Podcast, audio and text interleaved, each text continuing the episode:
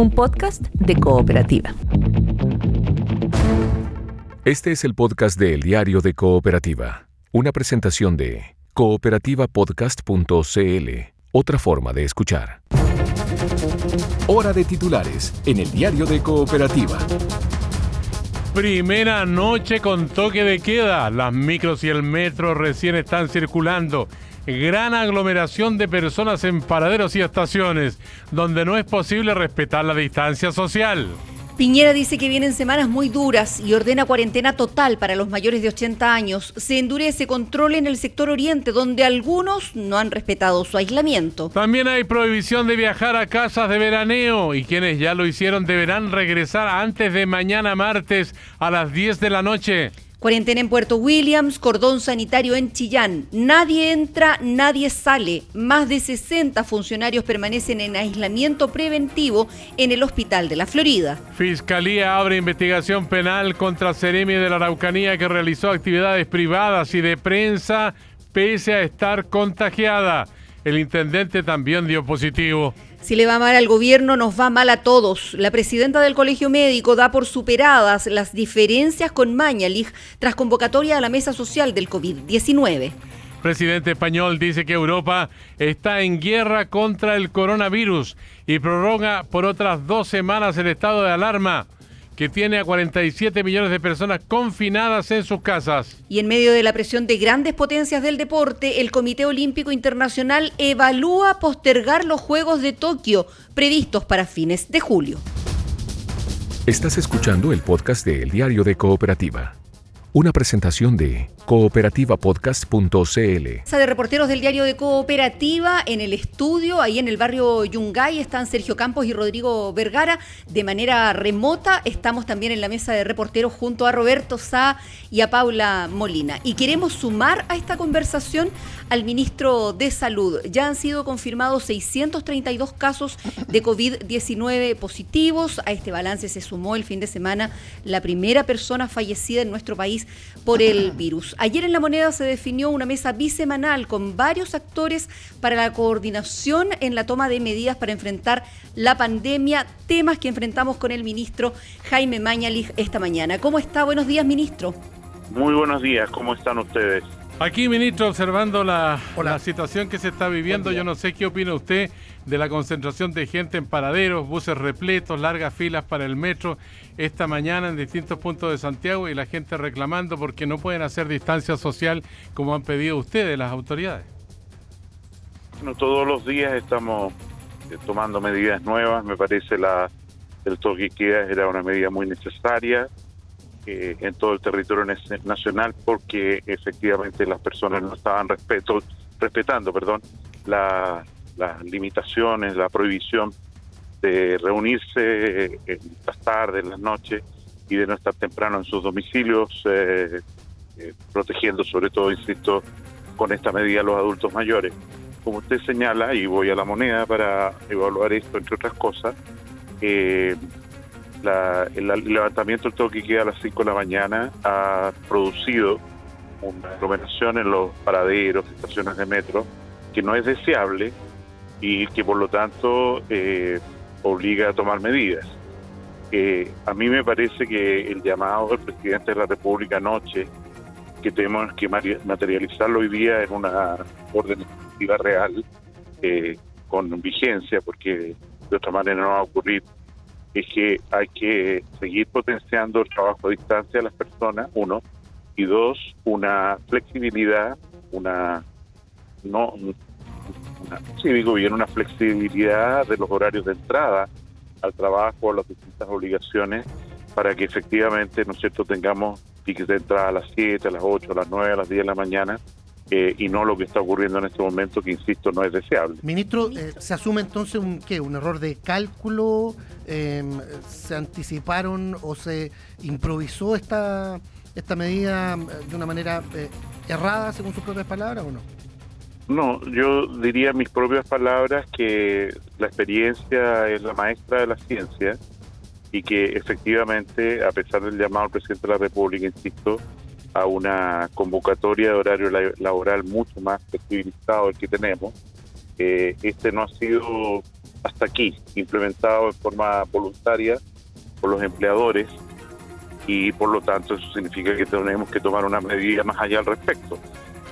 Desgraciadamente, cuando hicimos un llamado a que la gente respetara las cuarentenas, por ejemplo, por el riesgo que las personas que están contagiadas de coronavirus diseminen el virus, eh, vivimos una situación realmente escandalosa, que es que la gente se fue de vacaciones y muchos, en muchos casos, fueron eh, a, de vacaciones a su segunda vivienda, que están en, emplazadas en lugares de mucha, mucha fragilidad, o sea, comunidades pequeñas, eh, con menos recursos, donde no se pueden saturar los supermercados, donde eh, efectivamente la infraestructura sanitaria es más frágil y entonces tener en distintos balnearios, localidades, como si esto fuera verano, ¿no es cierto? Es una cosa que ya de hecho en el eh, decreto presidencial de ayer se prohibió a partir de este miércoles.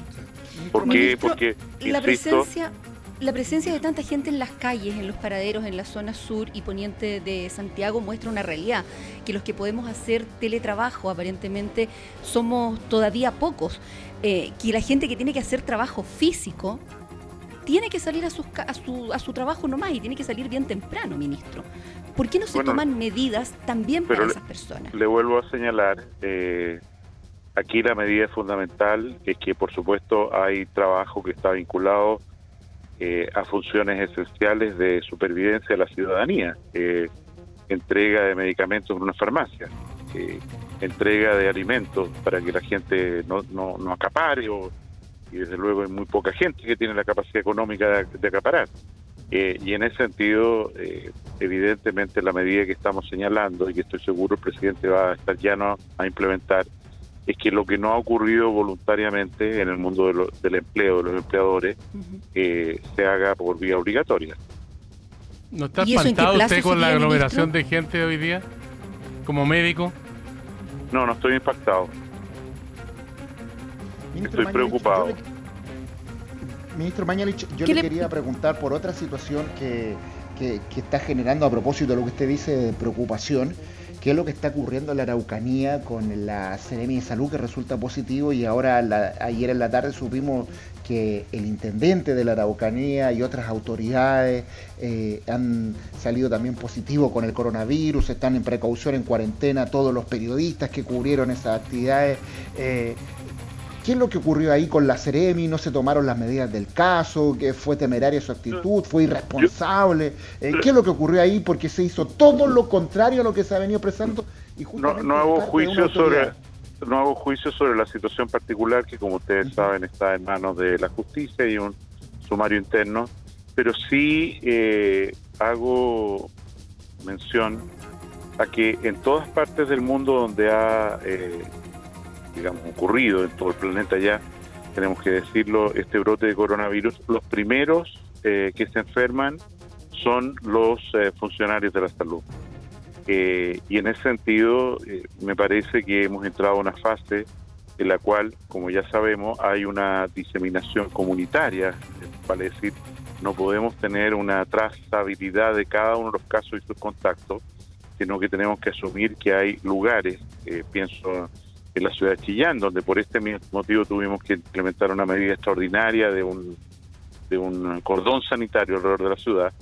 Eh, y es por eso que eh, vamos a implementar hoy día un sistema de eh, sustitución de las autoridades de salud, que por supuesto son los que podríamos haber estado más expuestos en los primeros días a estos contagios eh, pero también para los funcionarios de salud de, la primera línea, servicios de urgencia y otros, de un eh, reemplazo eh, en tercios cada 14 días, no, no porque estén enfermos, sino precisamente para tener la disponibilidad del personal necesario con la menor tasa de infección en esta etapa que evidentemente va a ser la más delicada porque de una preocupación comunicacional y de medidas de salud pública vamos a entrar en una preocupación asistencial. Eso obliga a que, por ejemplo, lo, eh, como ocurre a partir de hoy día, eh, los dos subsecretarios y eh, el suscrito no vamos a estar juntos, sino que uno de nosotros va a estar siempre en teletrabajo durante 14 días para precisamente poder eh, reemplazarnos en caso de enfermedad. Eh, ustedes ya lo han hecho como ejemplo en la radio cooperativa y los felicito.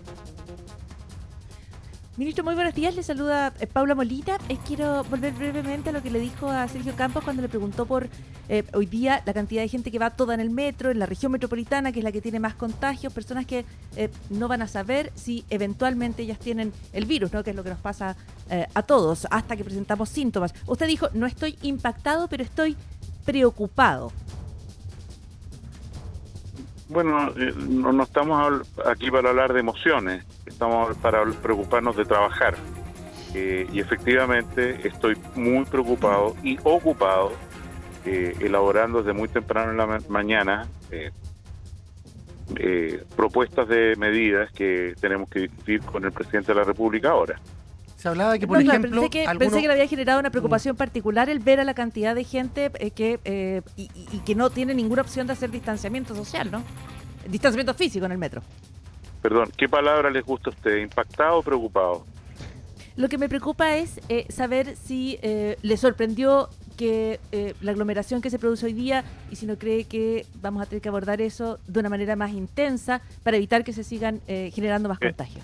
Entonces estoy impactado, sorprendido y preocupado. Ministro, ¿qué va a significar la cuarentena, ministro, para los adultos mayores en lo concreto? Porque hay, hay harto adulto mayor que vive solo. Eh, ¿qué, va a pasar cuando no puedan, por ejemplo, ir a comprar?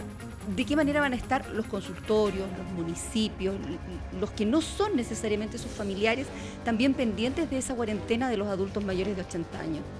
Esto implica, por lo anunciado el presidente de la República, un protocolo que vamos a liberar hoy día de censo y acompañamiento desde los centros de salud familiar, desde los centros de acopio, eh, desde los municipios eh, para la entrega de comidas, insumos básicos. Eh, y esto no es porque, quiero decirlo claramente, no es porque los adultos mayores representen un riesgo de enfermar a otros, sino que representan, tenemos muy pocos adultos mayores enfermos, afortunadamente todavía, sino que la enfermedad representa un riesgo para ellos. Entonces, esta es una suerte de aislamiento reverso, inverso en el sentido de que están quedándose, les pedimos que se queden en sus casas eh, con eh, para protegerlos a ellos. Ministro, ¿sabemos cuántos son, dónde están, cuántos viven solos hoy? Estamos levantando a través de todo un sistema eh, comunal que descansa fundamentalmente en una información que podría ser parcial, que es la que tenemos a través de los centros de salud vale decir cuántos pacientes postrados, cuántos inscritos de adulto mayor tenemos por comuna, todos esos datos por supuesto están, dónde viven, cuáles son sus teléfonos. Ministro, y en esa misma línea, hoy una, una, una, un hijo, una hija, debiera decidir, voy a ir a buscar a mi padre que está viviendo solo y que va a tener que quedarse en cuarentena y me lo traigo a vivir conmigo, con mis hijos, con mi marido. eso es exactamente lo que no debe hacerse. ¿Por qué? Porque que independiente de que la soledad en el adulto mayor, para que hablar la soledad durante el invierno, es un momento muy riesgoso para el alma, para riesgo de depresión. Eh, lo que necesitamos en este momento es protegerlo en primerísimo lugar de que no se contagien de eh, coronavirus. Eh, y es por eso, ¿no es cierto?, que la idea de que estén con sus nietos en familia representa, a pesar del amor que hay en la familia, un riesgo para ellos. Tienen que estar eh, aislados, eh, eventualmente, si las familias quieren ayudar, eh, teléfono, ¿no es cierto?, usar video, teléfono, comunicarse a través del computador. Muchos adultos mayores tienen posibilidad de, usar mecanismos digitales para ver a su familia, ¿no es cierto?, y conversar largo con ellos. No los dejen solos por ningún motivo el que tengan que hacer eh, cuarentena, estar aislados, no significa, no es sinónimo de que estén solos. O, incomunicados. o incomunicados, mucho menos. O sea, al contrario, esto para las familias que tienen preocupación, eh, como sabemos que es por nuestros adultos mayores, es un desafío de organizar turnos, de organizar trabajo a distancia, de eventualmente, si hay preocupación, llevarle eh, provisiones, ojalá sin tomar contacto con ellos. Oiga, ministro. Dígame. Sí, desde el punto de vista político, yo lo decía al principio de esta mesa de reportero, em, yo creo que fue clave la reunión de ayer en la moneda, y ahí están las palabras de la presidenta del Colegio Médico. Em, ¿Cómo las toma? ¿Cuál es su mea culpa en esa tensión que se produjo, que fue bastante evidente incluso con los alcaldes en su momento? Eh, yo creo que en la situación de crisis social que vivimos desde el 18 de octubre, evidentemente eh, hay que considerar el contexto. Hoy tenemos desgraciadamente una, una falta de apreciación, incluso de legitimidad en la ciudadanía de la autoridad del Estado. Eh, la situación que vivimos como país hoy día es completamente diferente a la que vivíamos, los desafíos que tenemos como país, a la que teníamos hace tres semanas atrás.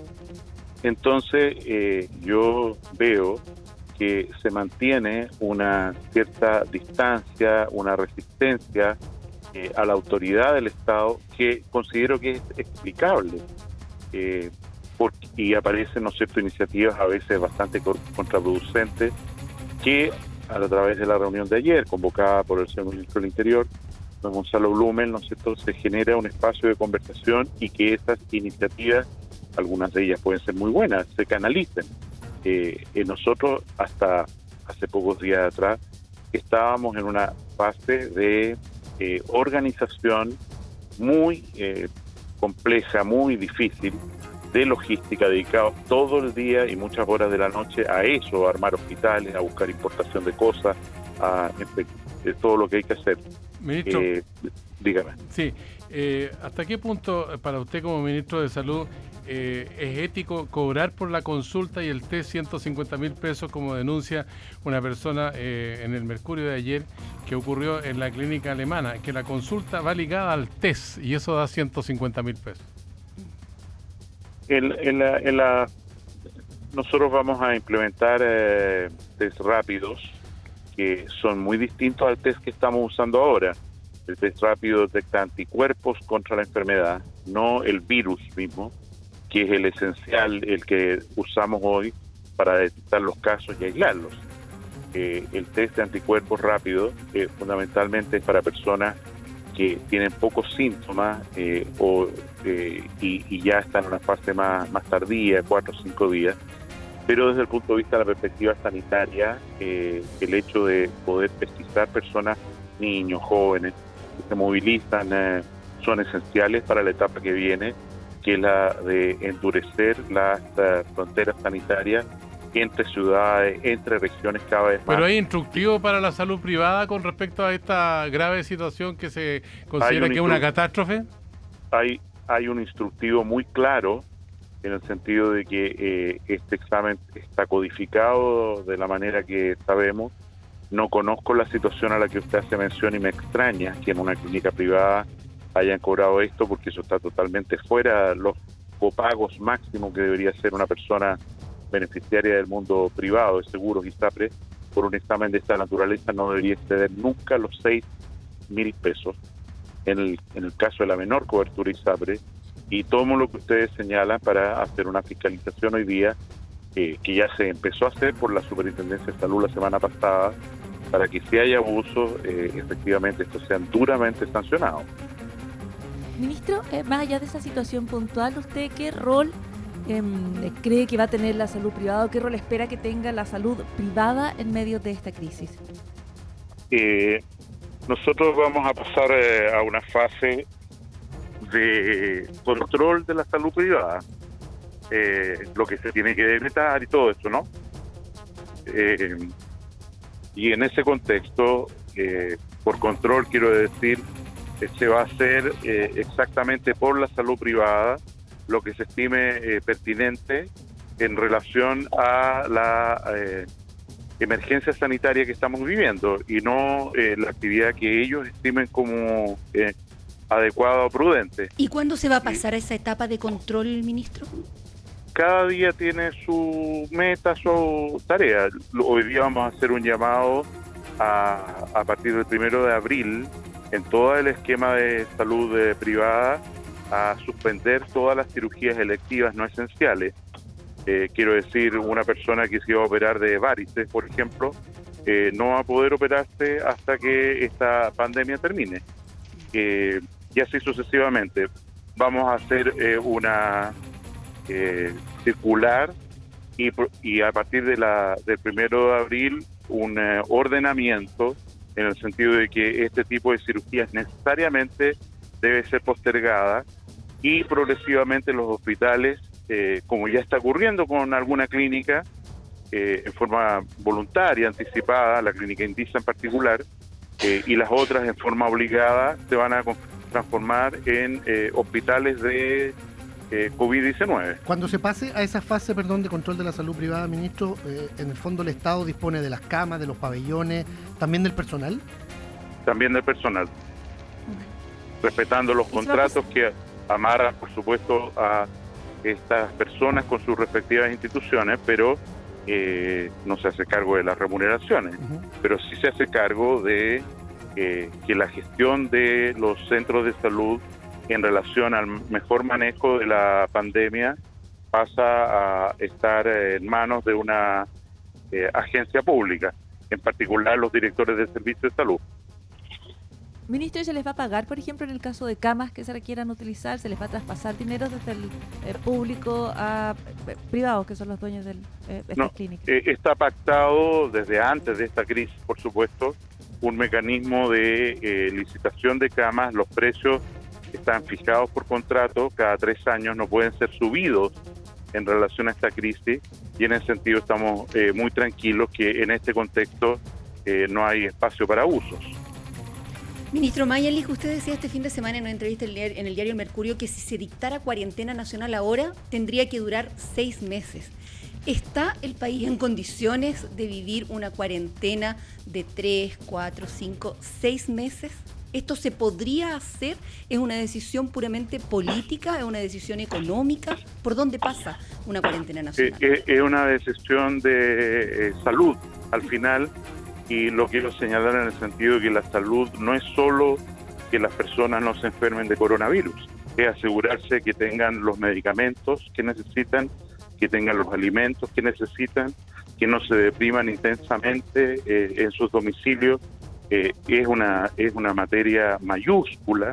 Prácticamente ningún país, eh, no prácticamente ningún país ha adoptado una cuarentena total rígida a pesar de las palabras de algunas autoridades políticas de esos países, desde luego no lo ha hecho. Pero si hay cuarentena y tenemos a nuestros vecinos en cuarentena desde el fin de semana, desde el viernes en Argentina. Perdón que lo diga.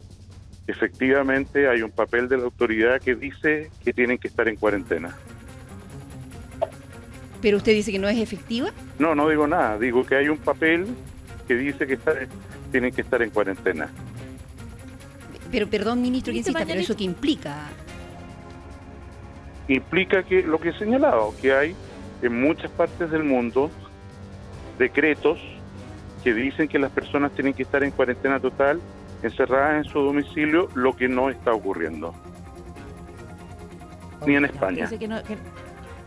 ¿Habla? que no es efectiva. Ministro, ¿qué espera usted de, los próximos días, eh, ya que ha habido más diálogo y eh, que se, se va viviendo cada día, por supuesto, una jornada eh, exigente en términos del, coronavirus? ¿Cuál es su expectativa para esta semana para los próximos días? Bueno, lo primero es que ciertamente estamos muy sorprendidos que el número de nuevos casos eh, es menor cada día. El, número de nuevos casos que se presenta cada día es menor a lo que nosotros habíamos anticipado en nuestro programa. Eh, hoy día es un poquito más de 100, ya lo voy a decir en un momento más. Eh, y lo otro que genera intensa preocupación es que en el contexto latinoamericano, países que señalaban que tenían pocos casos o ningún fallecido, en la medida en que la Organización Panamericana de la Salud ha puesto a disposición de estos países testeo, el número de casos eh, y de fallecidos por coronavirus ha empezado a transparentarse. El caso más dramático es de Ecuador, eh, que hace una semana atrás prácticamente no tenía enfermedad, y ahora por disposición del test, que el que tenemos nosotros, tienen 700 casos y 7 fallecidos. Eh, y en ese sentido me preocupa que comunicacionalmente, y por eso aprovecho Radio Cooperativa, de señalar que lo esperable es que en el vecindario tengamos un aumento muy importante de casos y fallecidos por coronavirus en los países latinoamericanos. A, medida, a medida de que se vayan haciendo más test. Exacto. Y entonces eso genere una sensación de desprotección y temor acentuado en nuestra ciudadanía, porque van a ver las noticias, ¿no es cierto? Que se tomaron tales y cuales medidas. Algunos eh, países están tomando medidas muy agresivas que obedece a lo que ellos saben que es la real circulación del virus o sospechan por los enfermos que tienen. Ministro Mañalich, eh, sí, al, terminar en la reunión eh, que se considera positiva, la que hubo en el Palacio de la Moneda, se escucharon, se intercambiaron ideas, en fin, eh, pero hay tareas concretas para el Colegio Médico, los alcaldes, para eh, la Universidad de Chile, la Católica, que estuvieron presentes también, y organizaciones sociales. ¿Hay roles que van a cumplir en el desarrollo de esta crisis que se va a prolongar por varias semanas? Sí, eh, menciono solo algunos. Las universidades, por ejemplo, van a aportar estudiantes de la salud, menos, menos internos, segundo, tercer año, enfermería, medicina, para actuar como voluntarios en esta crisis, sobre todo en términos de información. Asimismo, las universidades van a contribuir con sus propios laboratorios a testear más pacientes y por último las universidades van a generar mecanismos de teleeducación o ponerlos a disposición de otros centros de estudio, mecanismos de teleeducación que ya ellas, eh, la Universidad Católica de Chile que estuvieron presentes ayer, tienen bien desarrollados. Los alcaldes eh, tienen una evidente necesidad de un apoyo a nivel central pero también tienen obligaciones que dependen de ellos y que yo creo que es necesario implementar con mucha más fuerza. Voy a poner un ejemplo concreto, la, la, asistencia masiva a ferias libres, que significa una concentración y que depende absolutamente de los alcaldes, eh, los permisos y todo eso. O sea, evidentemente los alcaldes tienen que hacer un racionamiento, aumentar las distancias entre los locales tal vez eh, limitar el número de locales que, pero ya depende de ellos, insisto, tomar una iniciativa que limite el contacto de las personas. Y qué difícil eh, dejar a la gente afuera de la calle en la que está la feria, pues ministro también. ¿Y el colegio médico? Claro. El colegio médico ha asumido un compromiso muy relevante de capacitación, adiestramiento eh, y contención, acompañamiento es la palabra más exacta, de todo el personal de salud creo que lo valoramos enormemente. Nosotros, como mencionaba antes, tenemos una primera línea de, personas que atienden en la... Estamos con ellos y en la tengo que dejarlo porque me están llamando. Sí. Ministro Jaime Mañalich, muchísimas gracias por haber conversado con esta mesa de reporteros del Diario de Cooperativa. Que tenga un buen día. Gracias. entendemos que se sea la reunión a la moneda. A la moneda, Capaz claro. que lo haya estado llamando el presidente. Pasado, 8-5. Iba, camino para allá, no, lo dijo el comienzo. Lo estaba echando la llamada del palacio, parece. Oye, eh, Me parece muy relevante lo que anuncia cuando dice que los casos son eh, menos eh, de lo que ellos habían anticipado cada día. Me parece una eh, información que a todos nos puede dar un, un, poquito de esperanza en medio de lo que estamos viviendo durante esta jornada. Aunque hay más de 100 en las últimas 24 horas según él, o sea, vamos a llegar por sobre los 700 hoy día seguramente.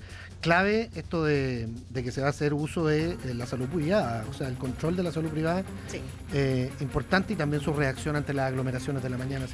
Ya, pues eh, estamos en la mesa de reporteros y periodistas del diario de Cooperativa. La Teletón Digital va. Este es el podcast de El Diario de Cooperativa. Una presentación de cooperativapodcast.cl. Con Verónica Franco en Casa de Estudio, nosotros aquí en el barrio Yungay de Santiago, también Casa de Estudio para Paula Molina y Roberto Sá, eh, en esta mesa de reporteros del diario de Cooperativa, con Rodrigo Vergara que nos va a contar algunos de los aspectos fundamentales de los dichos del presidente de la República en la última jornada, entre otras la cuarentena para los mayores de 80 años. y otras cositas. Si yo tuviera una casa de estudio, eh, le pondría nombre al estudio, fíjate. Sí, es un buen punto. No sé, Nos ha estado pidiendo. Yo todavía no le encuentro nombre. Marcelo Salas, por ejemplo. Estudio Marcelo Salas tengo un estudio compartido, Rodrigo ah, entonces tendríamos que ponernos de acuerdo en un prócer común, una, heroína común, así que en eso estamos. Hay que ponerse de acuerdo, y hay que ponerse de acuerdo como se pusieron ayer de acuerdo en la moneda, eh, por un lado el gobierno, por otro alcaldes, un poquito reacios, eh, díscolos, y también la presidenta del Colegio Médico, Isquia era muy importante que estuviera ahí, llegó eh, no se fue en el punto de prensa como para no aparecer en la eh, toma de cámara o en la foto, se quedó, eh, habló con los medios de comunicación después de, de esa reunión Isquiasiches y dijo que daba por superada las diferencias con el gobierno, en particular la tensión que existía con la administración de Jaime Maña, precisamente con quien hablábamos hace un ratito, dijo que la mesa que se instaló le da garantías y que si le va mal al gobierno aquí, le va mal a todo Chile. Un paso gigante hacia adelante, creo yo, en materia de confianza, ya lo decía Mañalich, que hay cierta resistencia en la autoridad, que hay una legitimidad perdida en las instituciones desde hace eh, un tiempo y esto eh, va en una línea eh, de construir, de conversar, de dialogar, más allá de que algunos quieran capitalizar o no el éxito de las políticas públicas en esta pasada o aprovechar el clima electoral que también creo yo puede ser factor, pero eh, lo cierto es que Casiche eh, da un paso adelante. Lo mismo eh, Blumel cuando toma la palabra ayer, él es el primero que habla. Y creo yo que el presidente de la República recoge el guante también en la noche en la cadena nacional, que entiendo fue grabada un par de horas antes. hay un cambio de tono en el presidente. Sí, hay un cambio de tono. Más allá de lo que dice. Uno entiende que, claro, tiene que marcar cierto liderazgo, cierta conducción, independiente de que pueda estar repitiendo muchas de las ideas fuerza. Lo cierto es que eh, se anticipa esto de la cuarentena de los 80 años, pero se habla también de que viene una época dura, eh, que va a ser difícil. Se apela también a la emotividad cuando se habla de que no hemos podido abrazar a los que queremos, darle un beso a, las mamás, a los papás, a los abuelos. Y eso eh, de alguna manera toca y como dices tú, Verónica, creo yo también cambia el tono. De todas maneras, eh, perdona, eh, perdona. Y termina además con un llamado de esperanza, ¿no? Eh, pues sí. En la tónica, en la tónica además de los discursos que hemos escuchado de otros líderes en el, exterior. Se le, ha, se le ha comparado con el de Merkel en Alemania. y, el, de Justin Trudeau también, ¿no? Sí, lo de Canadá. Ahora, yo prefiero que sea más cercano a ese discurso que al de Trump, Bolsonaro y otros, así que en buena hora. El presidente Piñera, decía yo, se hace cargo de esta crítica de muchos sectores eh, de que todavía no se decrete la cuarentena total, pero después de este apoyo de alcaldes, del Colegio Médico en la mañana, apoyado también en eh, los dichos de la OMS acá en Chile, eh, hace la siguiente afirmación, mira. Cada medida tiene su tiempo. Igual como es perjudicial atrasarse, también es dañino adelantarse. Y nuestra estrategia se basa en cuatro conceptos propuestos y recomendados por la OMS. Aislar, testear, tratar y trazar. Por eso nuestra prioridad ha estado en testear, para identificar a las personas contagiadas y poder darles el tratamiento que requieren. Durante estas semanas han surgido muchas voces, muchas recomendaciones, incluso algunos ultimátum.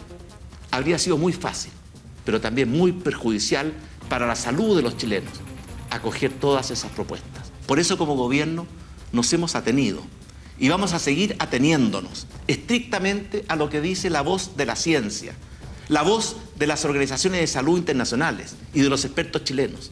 Y por supuesto, muy atentos a nuestra propia realidad, buscando un equilibrio entre las medidas necesarias para proteger la salud y las adecuadas condiciones para asegurar los bienes y servicios esenciales para la vida de todas las familias un equilibrio, el que mm, hablaba Piñera, que también conversamos el otro día con el ministro Briones a propósito del paquete de ayuda fiscal que es multimillonario y ya eh, Roberto nos va a ilustrar más en eso. Uno entiende que hay planificación, que hay testeo, que se está haciendo esa pega, pero de todas maneras, eh, no sé qué piensan ustedes, pero eh, queda abierta esta puerta que hemos visto hoy día en la mañana. Las aglomeraciones, que no son deseables, ha dicho mal. Al error de cálculo, le finalmente, no hay, la medida. Pero hay un error. La ¿Por, Qué, ¿Por qué creo yo? Porque se alimenta una idea de resentimiento, de rabia, incluso de clase que se viene incubando desde un tiempo y que estalló, acordémonos, en octubre pasado. Ah, bueno, yo creo que también en el tema de la aglomeración, para mí la, mayor pregunta es si eso responde a una mm, eh, falta de, eh, de, relación con la calle, y lo digo en el, en el mejor de los sentidos. Calle, tomar el metro, claro, yo sé que yo sé que hay algunas eh, personas en las carteras del, del, gobierno que sí toman el metro, que sí usan el transporte público, pero me preocupa que haya faltado esa mirada en, en la decisión, ¿no es cierto? Porque entonces uno se puede equivocar, como por ejemplo no calculando que el hacinamiento o la cercanía que uno tiene en el metro eh, no es compatible con, con, la distancia que se requiere para evitar el contagio. Y más cuando uno dice ya, si la medida era para que los trabajadores del transporte pudieran llegar a sus casas, eh, la pregunta era cómo iban a llegar si no había transporte, pero además eh, si existían los salvoconductos respectivos, podrían haberlo hecho sin ningún problema. Un tema de coordinación ahí, de gestión, de improvisación, decía un caballero en la mañana, con lo que parece estar uno de acuerdo. Oye, ¿sabes que estoy mirando la, las imágenes en cooperativa? Roberto. Sí, no, estaba contando Roberto que me, me, me impresionan las imágenes en cooperativa.cl de las aglomeraciones. Me da escalofrío ver en el metro y en la locomoción colectiva. Está todo eso en cooperativa.cl, eh, Roberto. Roberto decía esto de, de los horarios por rubro, ¿no? Exactamente, yo mm, creo que debiera colocarse esto, no sé por qué no se ha hecho, de que eh, ciertas empresas o las mismas empresas, alguien entra a las 8, otro a las 9, otro a las 10 y otro a las 11, y así evitamos este tipo de aglomeraciones, porque esto ya lo hemos visto no solo ahora, sino que se ha visto en días anteriores y hoy día era lógico que después de que terminara la cuarentena sea destapar la gente para tratar de movilizarse a sus pegas. Sí, y da la impresión de que esa medida se va a tomar, ¿eh? o sea, eh, según lo que dice Mañalich, van a avanzar en eso. Pero las empresas también pueden hacer lo propio. Ah, es un buen punto. No, es que él dice que si ya no se dio de manera voluntaria, habrá que hacerlo obligatorio. Esa fue su frase. Mm. Claro, pero podrían adelantarse las empresas. O sea, cualquier persona que haya visto hoy esas aglomeraciones en el transporte público, que además buena parte de esa gente se traslada hacia la zona oriente de la región metropolitana, que es donde sabemos viene eh, el origen de muchos mm. contagios, yo creo que eh, sería, yo, yo creo que eh, el empresariado chileno no puede esperar que la autoridad le venga a decir y podría actuar tan pronto como en las próximas horas. O sea, Parece que una parte del empresariado lo ha hecho y otra todavía demora, pues ya eso apuntaba también el ministro cuando conversaba con nosotros nosotros y hablaba de la obligatoriedad en la que están eh, pensando, claro que sin fecha todavía. Sí, porque hay un tema ahí de que no todos eh, necesariamente pueden hacer esto del trabajo remoto y eso es innegable. Ahora, con una mano, con una mano en el corazón, uno dice, bueno, eh, usted que está escuchando esta mesa de reportero del diario de Cooperativa, tiene una persona que le ayuda en la casa, una nana, o usted que tiene un jardín grande y que va al jardinero ¿Usted los sigue eh, coaptando para que vayan a sus domicilios en estas condiciones o les ha dicho, mire, no vengan durante 15 días e igual le vamos a pagar el sueldo? Esa es una pregunta que tiene que ver con la ética humana ya. mi nana, mi nana, en mi caso, mi nana está en la casa. En, su casa, en la casa de ella. En su, casa, en su casa y con los días garantizados que se les va a pagar. Es lo que corresponde, creo yo también. Claro, eh, pero yo creo que ese esfuerzo hay que hacerlo, eh, yo creo que es lo ético y si uno puede, tiene que hacerlo de todas maneras. Pero yo estoy hablando de empleadores que ya no tienen una persona que va a trabajar a su casa, sino que tienen 5, 10, 15, 20, 60 y esas personas, eh, por lo menos y en principio, horario diferido y luego siempre hacerse la pregunta, ¿no? Estas personas van a tener que trasladarse en el metro, hay que, hay que pensar. Sabiendo que de, todas maneras siempre va a haber gente que tendrá que trabajar que hay labores que no vamos a poder dejar de cumplir, ¿no? Sin duda. Oye, Pero estamos hablando de lo diferido. Diferido es llegar a una hora de Entrar más tarde, claro. Entrar más tarde. Oye, otra, otro punto relevante de la última jornada, lo de la playa, lo de veraneo. Eh, se hizo famoso el titular de Crónica TV en Argentina que decía 15 kilómetros de boludo. De boludo. Porque era, claro, el taco que había para entrar a Pinamar o a unas horas de veraneo al otro lado de la cordillera en medio de la cuarentena. Hablaban de los propios allá. Aquí, aquí no sé si pasó eso, digamos, eh, tal vez el titular era sido otro. En Argentina están estudiando la posibilidad, hoy día van a resolver si declaran estado de sitio. Para evitar la movilidad. Bueno, aquí se ha, se ha iniciado un, camino de eh, mayor fiscalización eh, y eh, de que se te caiga la teja, digamos, si es que te pillan no respetando las cuarentenas o yéndote a tu casa en la playa. ciertamente. Ahora, incluso los que, están allá se van a tener que devolver, tienen plazo hasta mañana. ciertamente. A mí me sorprende mucho porque las personas que se trasladaron a la playa o a al campo o cualquier segunda residencia, ¿esas personas han visitado alguna vez eh, por alguna emergencia los sistemas de salud locales, los servicios de salud locales? Claro. ¿Les ha parecido que, no? Claro, y, y, si alguien ha ido, eh, ¿le ha parecido que son suficientemente robustos como para hacerse cargo de un contagio? Había mucha gente que decía, bueno, yo yo también, qué sé yo, doy trabajo en el lugar al que voy de mm. vacaciones o voy a movilizar el comercio, eh, pero un contagio en una zona eh, que no tiene un sistema robusto y lamentablemente nuestro sistema de salud público no es robusto en todas partes, eh, está exponiendo a muchísimas personas a una atención de salud que quizás el dueño o la dueña de la casa de veraneo sí va a tener. Bueno, tú sabes que en el litoral de los poetas... De mayor fragilidad, decía Estos, estos veraneantes de, pandemia eh, se consumieron las vacunas contra la influenza. Dijeron, no, yo me voy a la playa y me vacuno allá. O el combustible, estaban atochando los, los servicentros, los poquitos que hay. Y además haciendo que la gente que eventualmente trabaja en sus departamentos o en sus casas deje de estar en, esta cuarentena voluntaria, ¿no? Eh, en la que podrían estar si los jefes, los patrones, no estuvieran en sus casas de verano. A propósito de lo ocurrido en la mañana por lo del transporte público, hay que eh, eh, afinar bien la guitarra, es decir, apretar bien las clavijas, coordinar todo lo que se pueda para apoyar a estos adultos mayores de más de 80 años porque claro, el papel lo resiste todo y, hay que hacerlo de, buena manera para poder fiscalizar, porque es difícil fiscalizar eh, a esta gente que se fue a la playa o los que no están respetando el aislamiento en el sector oriente de Santiago. También hay una tarea grande ahí. Y lo otro, esto de Mañalige, es bien importante, lo que le preguntaba a la Paula y él lo confirma, que se va a pasar a una fase de control de la salud privada. Yo le preguntaba hasta del personal, sí, hasta del personal. Es decir, el Estado va a disponer de esos recursos a la hora de enfrentar esta pandemia si es que la situación lo amerita y eso me parece que es novedoso y es eh, importante. Sin fecha me parece muy importante porque allí hay muchísimos recursos, sabemos, en el sistema de pues. salud privado. A mí lo que me quedó la duda, no sé si quizás a lo mejor los demás entendieron algo, pero o, lo entendieron mejor, pero cuando él dice que no van a poder cobrar más caro por las caras, por las camas, porque eso ya está digamos, en un protocolo. Igual mi pregunta entonces es, ¿se les va a pagar igual? ¿Va a haber un traspaso de recursos a privados eh, por el uso de esas camas. Y a mí me llama la atención en medio de una pandemia como la que estamos viviendo. Bueno, Roberto. habrá que pedir esa precisión. no, tampoco me, tampoco me quedó claro esa, esa parte. Yo creo que va a haber que entregar más antecedentes. Yo les quería dar también un dato de que anoche vi en Twitter un doctor, decía, yo soy doctor de una clínica de un barrio pituco, decía, lo pongo textual, por favor. Eh, y él decía, además, me dejó muy preocupado, están empezando a llegar casos acá en esta clínica de un barrio Pituco, casos de coronavirus con graves problemas de respiración. Esto es grave, quédese en casa. Están empezando a llegar gente complicada, muy complicada, porque hasta ahora seguros que era doctor, ¿no? Eh, pone su biografía doctor, qué sé yo todo, sí. Eh, bueno, en, redes sociales se puede poner cualquier cosa, pero, pero, pero, pero eh, lo encontré así como complejo también. Oye, hay una, una patita económica que tú tienes en detalle, Roberto. Sí, pues bueno, eh, esto no solo está generando una situación compleja desde el punto de vista sanitario, sino que está ocasionando un terrible golpe a la economía. Ya los más prestigiados economistas están coincidiendo en que el impacto del coronavirus será peor que la crisis financiera del año 2008, peor.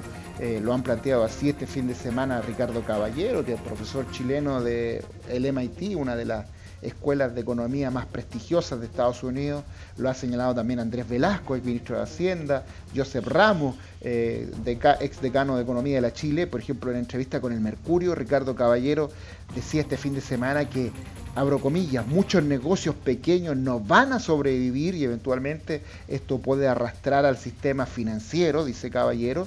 Lo mismo dice Andrés Velasco, eh, quien dice, quien además eh, tiene la particularidad que él enfrentó la crisis del 2008, que es el último gran masazo que recibimos las economías, él enfrentó como ministro de Hacienda y quien agrega que es muy poco probable que la economía chilena crezca este año porque además hay que sumarle los efectos del estallido social. Eh, es decir, cada vez hay más voces que señalan que este año la economía chilena va a caer, que hay un riesgo de recesión pero altísimo, no solo en Chile, sino que una recesión mundial y va a caer porque eh, la única opción de enfrentar bien esta propagación del coronavirus es lamentablemente dañar la economía. Mira en, la que estamos. Frenar. Eh, oh, frenar, guardarse. No hay otra. Frenar, guardarse, cerrar pequeños negocios, medianos negocios, grandes negocios. Y un paciente que ya venía crítico y un paciente que ya venía crítico eh, y ahora le, toca esto. Entonces, ese es el tema. El sábado yo entrevisté en mi programa de educación financiera y previsional al economista Joseph Ramos y miren la reflexión, escuchen la reflexión que él hace sobre la posibilidad de crecer o no crecer este año. Escuchemos. yo he leído en los diarios visiones que ojalá que se cumplan. En lugar de crecer uno, vamos a crecer cero, tal vez vamos a caer uno. Yo, si alguien me diera la oportunidad, yo firmaría el tiro. Yo diría, cerremos en menos uno. Feliz. Eso sería, creo que, una muy buena noticia. Porque lamentablemente, por los números que te acabo de decir, y yo no tengo ninguna bolita de cristal en esto, pero una prolongada eh, extensión, porque no creo que esto va a ser solo por dos semanas y se acaba. No, Ahí no está ser por dos semanas ni se va a acabar tan, tan rápido, ¿no? ¿no? Es que ese es el tema, Verónica. No sabemos cuánto va a durar esto, no lo sabemos. Y Joe Ramos, eh, mira lo que dice, si, yo pudiera, si me dicen apostemos un menos uno, una caída de menos uno, yo lo afirmo al tiro, porque él cree que el impacto va a ser mayor a una caída de menos uno. Y el, aterrizaje para la gente, la gente diga, bueno, ¿qué significa eso para mí? Principalmente porque lo que yo diría es que va a haber una gran destrucción de ingresos, va a haber mucho, mucho aumento de desempleo, mucha destrucción de ingresos, sobre todo para la gente de independiente que también ha aumentado. Entonces, eso eh, va a ser eh, un duro golpe, eh, va a haber problemas ah, también en, en, en, pymes que no solo van a tener dificultades para pagar sus sueldos, más allá de las medidas que se han anunciado para apoyar, sino que también para pagar crédito, para pagar una serie de responsabilidades. Por lo tanto, esa es la preocupación que se está viendo. Sí, hay un, un telón de fondo que ha pasado como a un quinto plano, pero que está latente, que dice relación con la sequía, que significa la producción agrícola, la exportación en ese terreno, también la ganadería en nuestro país, en fin, eh, una consecuencia que sin duda ya la estábamos viviendo desde el año pasado y que ahora se incrementó porque todo indica que este invierno que se aproxima va a ser un invierno con muy poca lluvia.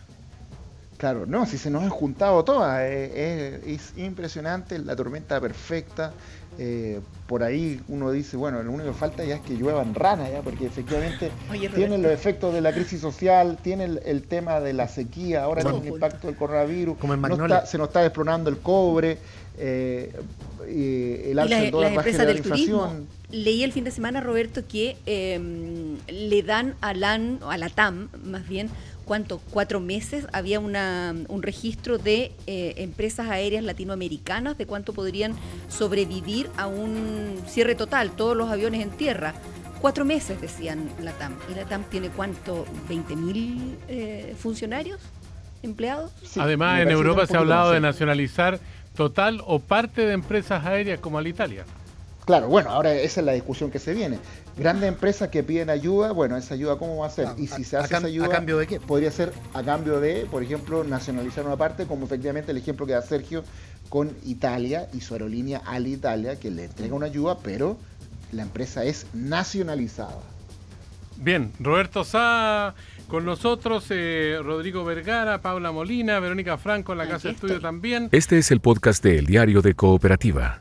Una presentación de cooperativapodcast.cl. Estamos en la mesa de reporteros, hoy acompañados por eh, Sergio Campos y Rodrigo Vergara en el estudio eh, de cooperativa y en el barrio Yungay.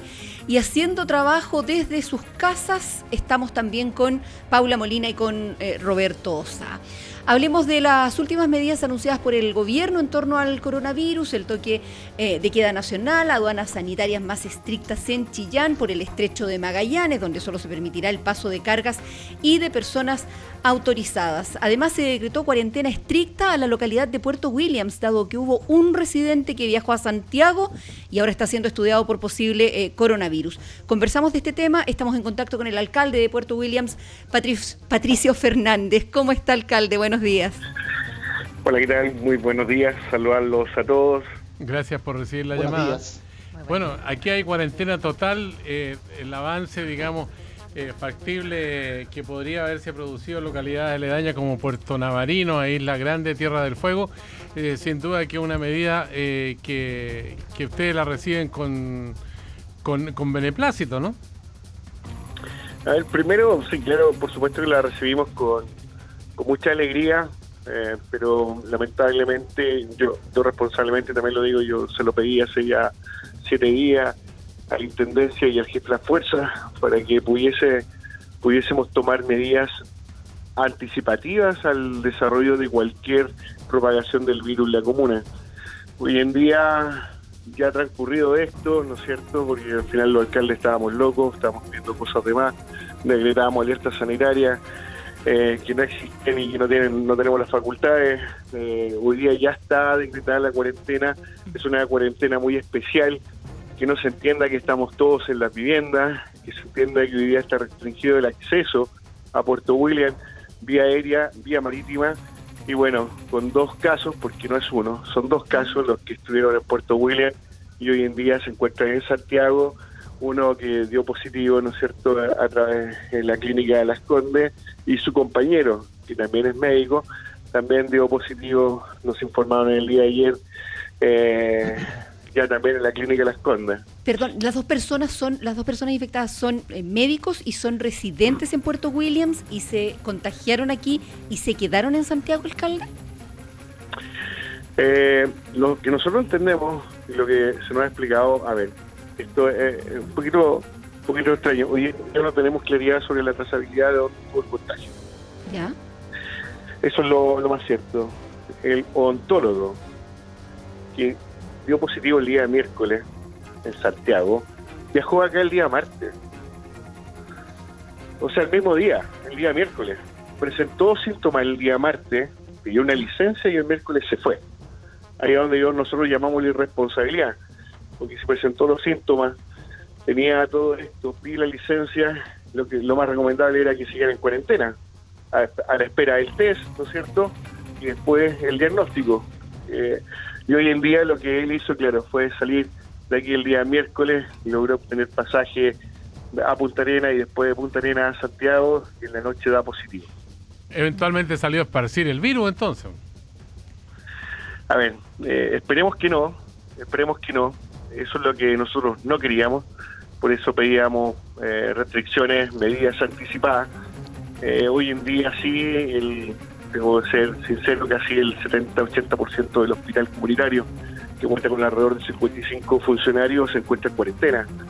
Hoy día estamos más preocupados porque la gente de salud cuente con personal médico y para eso se están trayendo personal exclusivamente de algunas clínicas de la región de, de la región de, Punta Arenas, perdón, contratando otros TENS, ¿no es cierto?, personal de la salud para que vengan a aportar hoy en día a nuestro establecimiento hospitalitario, ¿no es cierto?, que hoy día está con una, no sé si una, llamarlo crisis, sino que con la necesidad de personal. ¿Y ese personal desde Punta Arenas, ese personal sanitario desde Punta Arenas, por ejemplo, ya llegó alcalde o en este momento si alguien tiene una dolencia, incluso que no tiene nada que ver con el coronavirus, no tiene en Puerto Williams dónde atenderse? No, a ver, eh, mire, es por eso nosotros damos gracias y siempre estamos contento de lo que realiza el hospital comunitario acá. Eh, gracias a Dios se están entregando igual con el personal hoy día que queda, ¿no es cierto? Y está llegando personal inmediatamente. Cuando se diagnostica esta falencia, lo que hace el servicio en la región es inmediatamente traer personal para poder eh, salvaguardar esa necesidad. Así que eso hay que tenerlo tranquilo. Hoy día William está súper tranquilo. Hoy día nosotros hace más de una semana eh, nosotros contamos también con el apoyo del Hospital Naval, con personal médico de ellos, y también ayuda, ¿no es cierto?, en las medidas restrictivas de aduana, de aduana sanitaria que se están imponiendo en la isla. Entonces, en ese ámbito estamos, estamos bien. Eh, ¿Alcalde? Y nosotros hace más, ¿sí? Y eh, una cosa que me llamó la atención de lo que usted estaba señalando de la forma de llevar la cuarentena ahí en Puerto Williams. Usted nos decía que no está la gente en la casa propiamente tal. ¿Cómo se hace la cuarentena ahí en esta ciudad tan austral de Chile?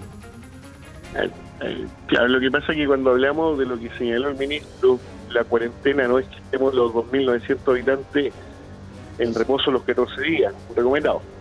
¿Ya?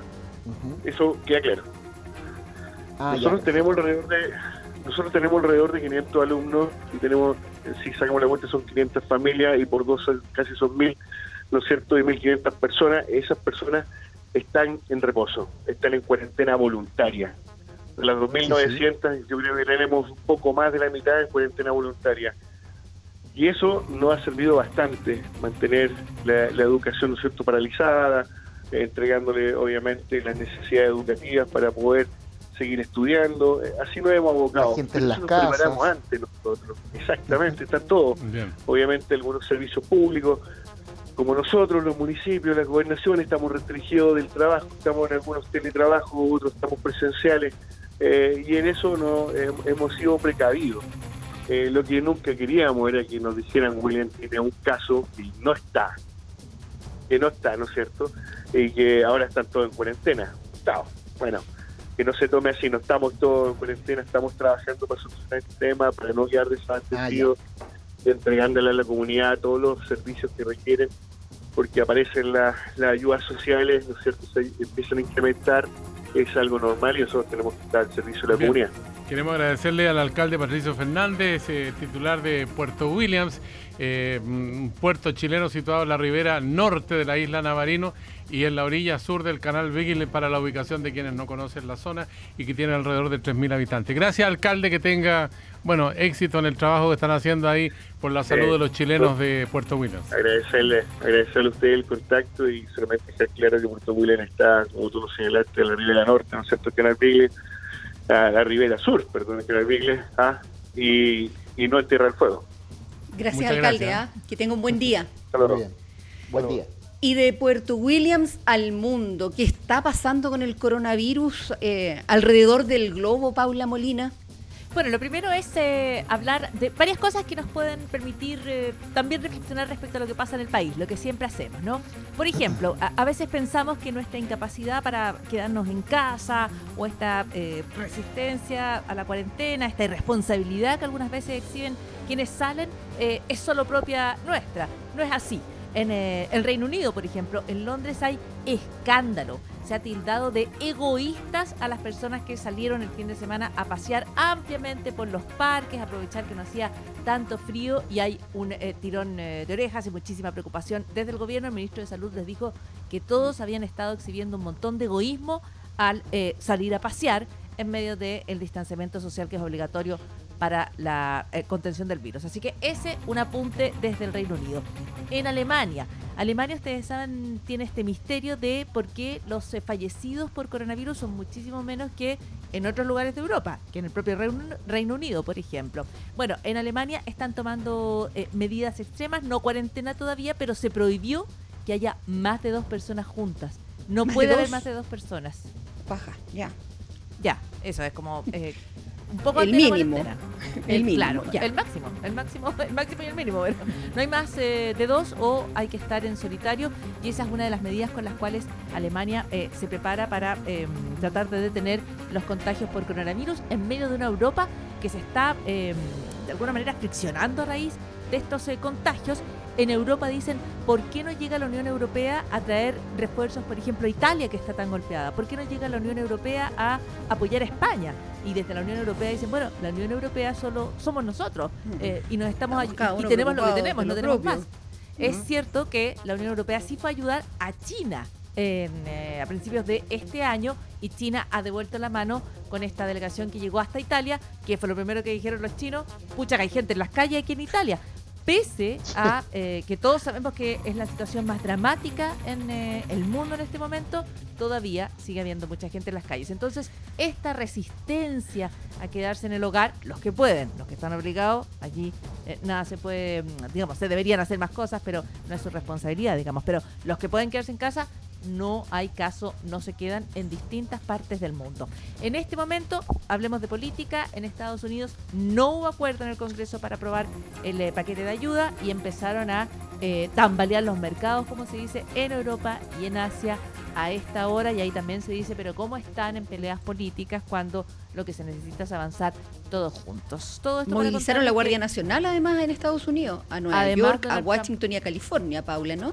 Así es. Además, Donald Trump moviliza eh, la Guardia Nacional, que son medidas eh, particularmente como dramáticas en Estados Unidos, porque ustedes saben que allí hay una eh, una resistencia y especialmente de Donald Trump, una resistencia al Estado, ¿no? Allí está la idea de que cada uno lo pueda hacer solo, o es la idea por lo menos que ha incentivado Donald Trump, que qué sé yo, que van a salir eh, como los Cowboys a enfrentar individualmente el eh, COVID-19, pero si hay una cosa que nos está enseñando a esta hora esta pandemia en todo el planeta, es que esto se hace en diálogo, en comunidad, todos juntos, todas juntas, porque de otra manera no funciona.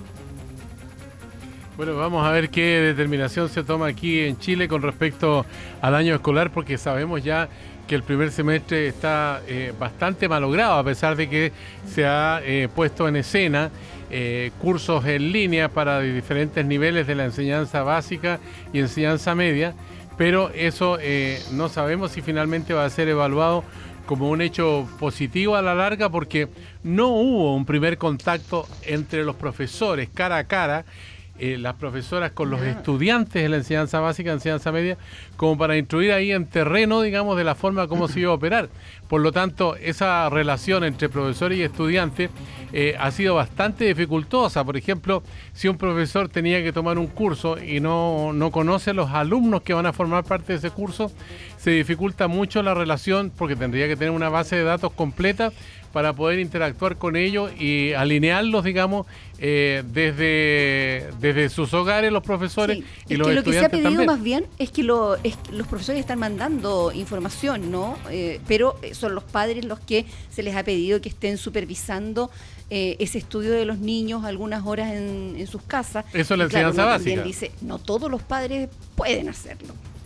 Sí, claro, y en la enseñanza media eh, ahí se da otra situación, de, digamos, que, que es distinta y lo mismo pasa con la educación universitaria, donde ya hay una autonomía absoluta de los estudiantes, ahí los padres poca intervención tienen en ese escenario. Ahí sí los profesores tenemos que, que hacer la pega, pues, toda, harta son tiempos extraordinarios. Yo solo quiero decir que cada tarea que se manda eh, para la casa en el ámbito escolar también se le manda a los padres y a las madres que eh, ya están eh, agobiados con otra cantidad de trabajo. Yo solo digo para tenerlo también en la conversación cuando veamos, bueno, qué es lo que se puede hacer en todo, en todo esto. A veces no hay un computador en la casa o hay un computador nomás y los niños se lo, se lo, a lo mejor se lo están disputando, a lo mejor el papá tiene que mandar un documento también, a lo mejor la mamá, o sea, es una tienen que usarlo dos, tres, cuatro personas. Eh, claro, claro, y hay eh, muchas dificultades y yo creo, eh, por lo menos mi acercamiento es que estamos haciendo todos todo lo posible, pero vamos a tener que evaluar cuánto de eso efectivamente va a ser educación para los niños, o sea, hay que tomar algunas otras otras decisiones respecto a qué pasa con este año académico y ya pues, Paula Molina, em, Roberto, y Rodrigo Vergara, que se fue ya a la edición final del diario de cooperativa para los titulares. Eh, nos quedamos con Verónica Franco aquí para, para el cierre de esta edición del diario de cooperativa, abriendo la semana el día lunes. ¿ah? Gracias, Paula. Buen día. Que tengan buen día. Muy buen día. Muy buenos días. Este es el podcast de El Diario de Cooperativa, una presentación de cooperativapodcast.cl. Resumen de noticias en el diario de Cooperativa. Primera noche con toque de queda. Las micros y el metro recién circularon desde las seis y media, siete de la mañana. Grandes aglomeraciones. Poca, poquísima distancia social. Es que lo que están haciendo está muy malo, si lo que hay que hacer es parar todo, Horrible, horrible porque salió peor. Es peor, esta, esta solución que dieron es súper mala pésima. Mire cómo está la gente. ¿De qué sirve un toque de queda de noche, nocturno, si yo estoy pasando por las calles de Santiago y está lleno de gente esperando locomoción? Ante esto, se van a tomar medidas, nos dijo esta mañana el ministro de Salud. El levantamiento del toque de queda a las 5 de la mañana ha producido una aglomeración en los paraderos, estaciones de metro, que no es deseable y que por lo tanto eh, obliga a tomar medidas que a mí me parece que el llamado del presidente de la República anoche es que hay que seguir potenciando el trabajo a distancia de las personas, uno, y dos, una flexibilidad de los horarios de entrada al trabajo, a las distintas obligaciones, eh, y no lo que está ocurriendo en este momento, que insisto, no es deseable. En conversación con el diario de cooperativa, Mañalich confirmó que diariamente se están registrando menos casos de lo anticipado, pero que ya se trabaja en que el Estado disponga del sistema privado de salud. Nosotros vamos a pasar eh, a una fase de control de la salud privada. Se va a hacer eh, exactamente por la salud privada lo que se estime eh, pertinente en relación a la emergencia sanitaria que estamos viviendo y no eh, la actividad que ellos estimen como adecuada o prudente. En el fondo el Estado dispone de las camas, de los pabellones, también del personal. También del personal. Piñera dice que vienen semanas muy duras y ordena cuarentena total para los mayores de 80 años. Se endurece control en el sector oriente, donde algunos no han respetado su aislamiento. Cada medida tiene su tiempo. Igual como es perjudicial atrasarse, también es dañino adelantarse. Durante estas semanas han surgido muchas voces, muchas recomendaciones, incluso algunos ultimátum. Habría sido muy fácil, pero también muy perjudicial para la salud de los chilenos acoger todas esas propuestas. Si le va mal al gobierno, nos va mal a todos. Así lo dijo la presidenta del Colegio Médico, que da por superadas las diferencias con Mañalich tras convocatoria a la mesa social del COVID-19. Estoy por superar todo tipo de controversia en ese sentido. Tenemos que trabajar de forma colaborativa, lo hacemos con altura de mira. Me da garantías esta mesa que vamos a tener una instancia bisemanal para poder presentar nuestras apreciaciones y también que quienes son miembros de esta instancia pueden justamente y están muy interesados que las medidas del gobierno se logren implementar bien. Medidas por el COVID-19. Hay prohibición de viajar a casas de veraneo y quienes ya lo hicieron deberán regresar antes de mañana martes a las 10 de la noche. Cordón sanitario en Chillán, cuarentena en Puerto Williams. Conversamos con su alcalde, Patricio Fernández. Por supuesto que la recibimos con, mucha alegría, eh, pero lamentablemente, yo, yo responsablemente también lo digo, yo se lo pedí hace ya siete días a la Intendencia y al jefe de la Fuerza para que pudiese pudiésemos tomar medidas anticipativas al desarrollo de cualquier propagación del virus en la comuna. Fiscalía abre investigación penal contra Seremi de la Araucanía, que realizó actividades privadas y de prensa pese a estar contagiada. El intendente también dio positivo. Y en medio de la presión de grandes potencias del deporte, el Comité Olímpico Internacional evalúa postergar los Juegos de Tokio previstos para fines de julio. Aquí termina el podcast de El Diario de Cooperativa. Lo escuchas en vivo de lunes a viernes desde las 6 de la mañana y todos los días en cooperativapodcast.cl.